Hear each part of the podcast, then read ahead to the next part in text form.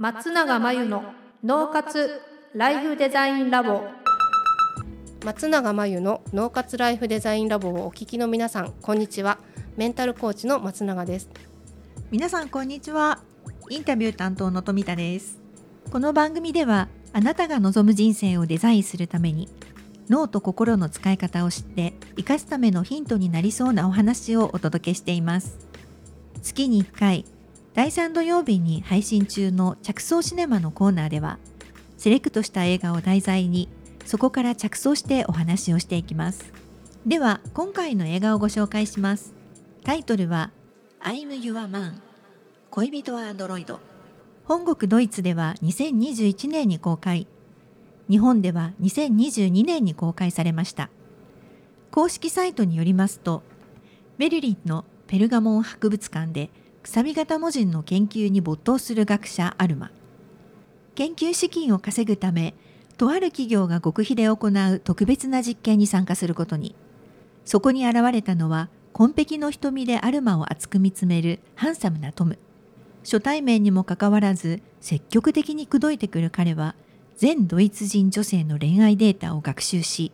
アルマの性格とニーズに完璧に応えられるようプログラムされた。高性能 AI アンドロイドだったのだ。トムに課されたミッションはアルマを幸せにすることただ一つ。実験期間は3週間。献身的でロマンチックなトムのアルゴリズムは過去の傷から恋愛を遠ざけてきたアルマの心を変えることができるのかと書かれています。今日は恋人はアンドロイドという主題なお題なんですけれども今この説明文紹介文を読んだだけでもですね、うん、私とってもトムが欲しくなりました めっちゃいてほしいですこういう人。富田さんの、はい、その理想の AI ロボット、はい、ロボットで AI、はい、アンドロイドのパートナーが、はい、もしこの研究所で作ってもらって、はい、実験とかに参加できるとしたら、はい、どういう理想になるんですかね？そうですね。どんな人になるんでしょうね私もとても興味があります。うん、アルマの場合は、一応ドイツ人女性が好みのことをするように、はい、あのプログラミングもされてるんだけど、うんうん、アルマって、うん、いやドイツ人女性がそうだとしても自分は違うわみたいなこともあるじゃないですか。あなるほど、はい、なんかね、生活していく上でトムは結構最適化されていくんですよ。あその辺も学習して。最適化されるんですか？さらに。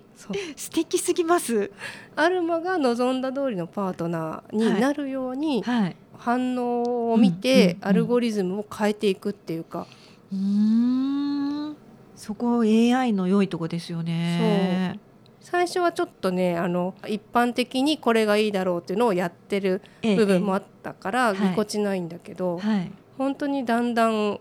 最適化されていくっていうね。いやなんかそれを自分からこうしてほしいって言わなくても、うん、こちらの反応を読み取って変えていってくれるって私にとってはとても 素敵なことだと思っちゃいました。うん、アルマがその場口でこうしたいとかこうしてほしいとかって言っても、うん、トム自身は、うん、アルマを幸せにするっていうのが目的のアンドロイドだから、はいはい、今それをしたらこの人が幸せにならないって判断すると、はいちゃんとしないでいてくれる。えー、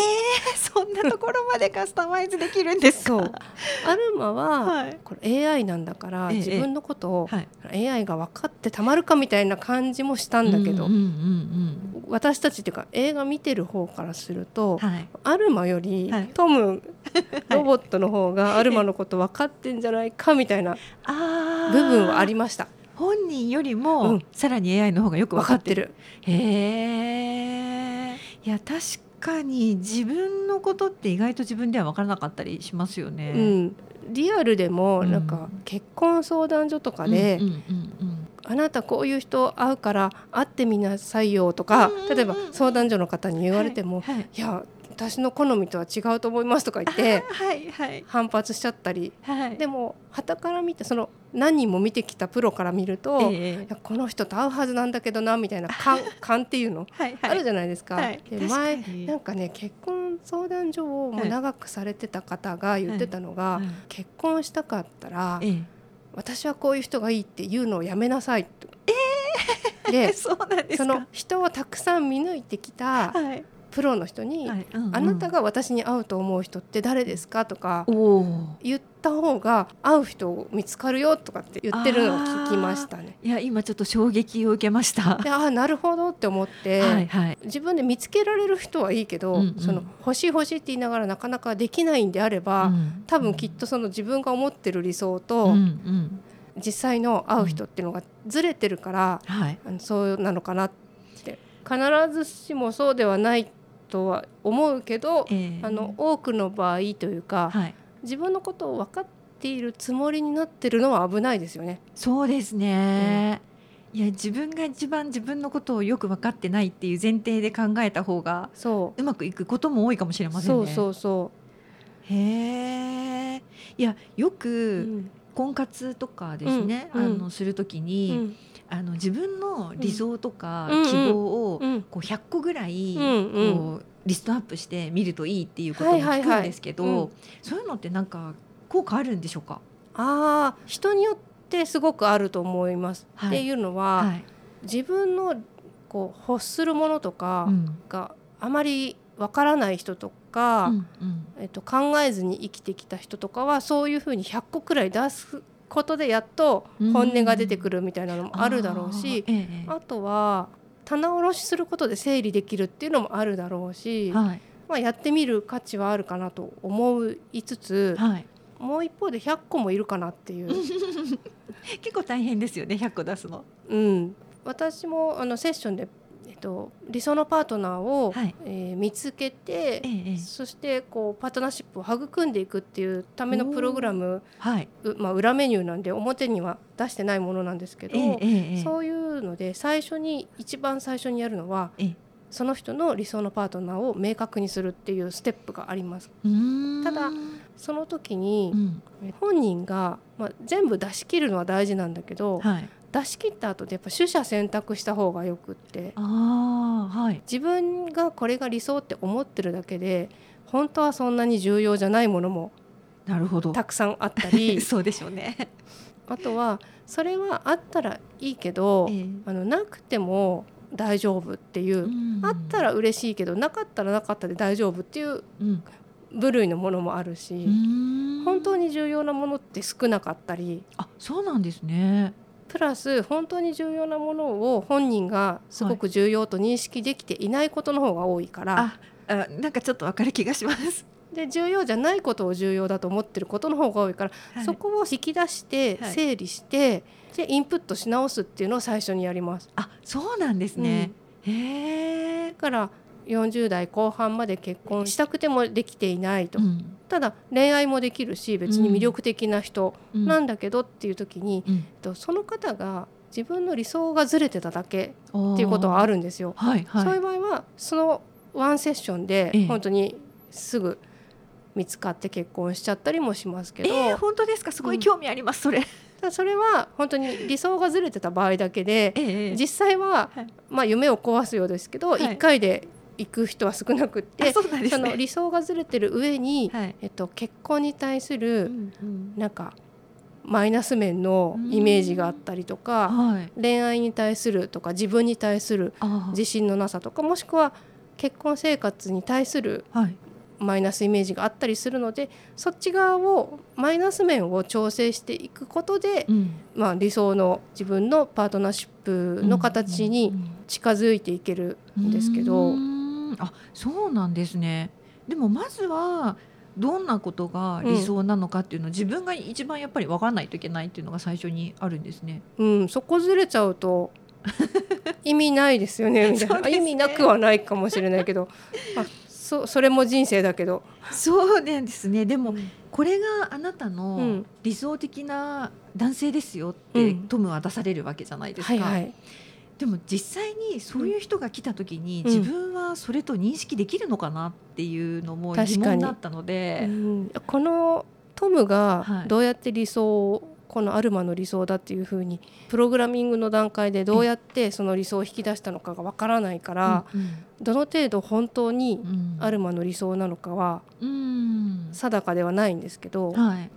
もし完全にアルマの理想だったとするじゃないですか。だとしてもアルマが気づけない可能性はありますよね。うん、そうですね。さっきの話の通り、はい、はい、洋服とかもそうじゃないですか。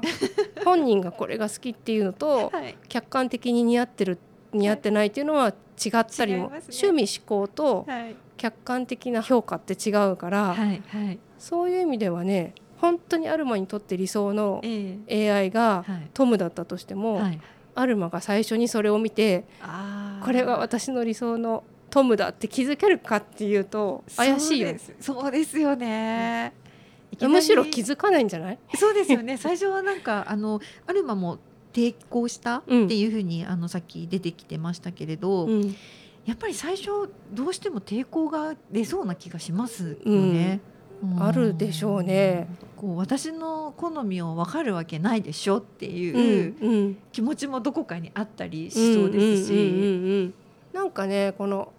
映画の話で言うと、はい、アルマは学者さんですごいなんか知的な感じだし、はい、イメージね男なんかいらないわみたいな、これからも一人で生きていけるわみたいな雰囲気も出してるんですよ。あそうなんですね。なんか本当にいそうというか、職業とかはちょっと変わってる、くさび型文字の研究とか変わってるんだけど、ただなんかねいそうというか、あのアルマに感情移入するのは割と簡単な人物像というか、うん、ああの共感しやすい主人公、うん、そう現代女性、うん、だからドイツが舞台だったと思うんだけど、ええ、まあ、別に日本人の女性が見ても、キャリア築いて独身で一人でやっていけてる人とかからするとすごい共感できると思う。はいあそうなんですね、うん、タイトル？タイトルからして興味はあってまだ見てないんですけど、うんうん、今の話を聞いて余計にこう興味が出てきてすごい見たいなと思ってますけど、うん、最後どうなるんだろうっていうところに私は興味が出てきてまして。ね、はい、このえっと、主人公のアルマは、すごくそのさっき言った知的で冷静なこう一人で生きていけるわっていう女性に見えるんだけど、うんうん、結構見てると、うん、トムとの暮らしっていうか、はい、見てると、はい、結構ね感情に振り回されてやっぱ人間なんですよ。あそうなんですね。で映画の結論どうなるかっていうのは、はい、ちょっと言えないけど、ね、言えないっていうかね一昨日見たばっかりなんだけど忘れちゃったんですけど これラブロマンスみたいな映画に見えるんですが、そうですよね、はい、あの私のイメージこの映画は問いかけで終わる感じ。はい。はい、あなんかこう明確な結論があるわけじゃなくてこの先どうなるんだろうみたいなことですか？あったかもしれないんだけど、うん、AI のロボットが理想のパートナーになっていく未来、人間と共存していく未来いいよね、という結論でもないと思うしかといってやっぱり人間は人間と付き合うべきだっていうことでもないと思うし、まあ、あのいろんな意見は映画の中でも出てくると思うけど、ええ、その結論を、映画自体が出してるとは思えなくって、なんか問いかけられてる感じがする。へえいやますます気になりますね。自分だったらどう考えるだろうっていうところになっていく。なんで私の結論は、うんうん、その人が選べばいいんじゃないかなんだけど、うん、はい、っていうのは例えばなんか失恋して立ち直れないみたいな時期にそういう AI ロボットが来てくれて、すごいセラピストの役割もすると思う。そうですよね。とか、はい、あとは介護されなきゃいけない時期は、理想の理想のパートナー、ロボットって言っても別に結婚相手とかパートナー相手じゃなくて、介護してくれる人という意味のパートナーかもしれないから、人生の中で依存する時期があってもいいし依存なのか共存なのか、はいはいはい、そう。それが共存できてる時期もあるだろうし、うん、依存してる時期もあるだろうけど、うんうん、時期によって使い分けたらいいんじゃないかと思うし。お大大胆すごい。そういう考え方もできますね。なんかパートナーがアンドロイドになってしまうと、はいすごく理想的だから、うん、生身の人間とコミュニケーション取るの嫌になっちゃうんじゃないかなっていうのはすごい私は怖さとしてあるんですけどなるほど。ただそれとこれとは別っていうことは分かるんじゃないかなみたいな気もするんだよ、ね、未来になったら分からないけど、うんうん、あのその環境に人間の脳が慣れてくると分からないけど、うんうん、今の自分の感覚だと、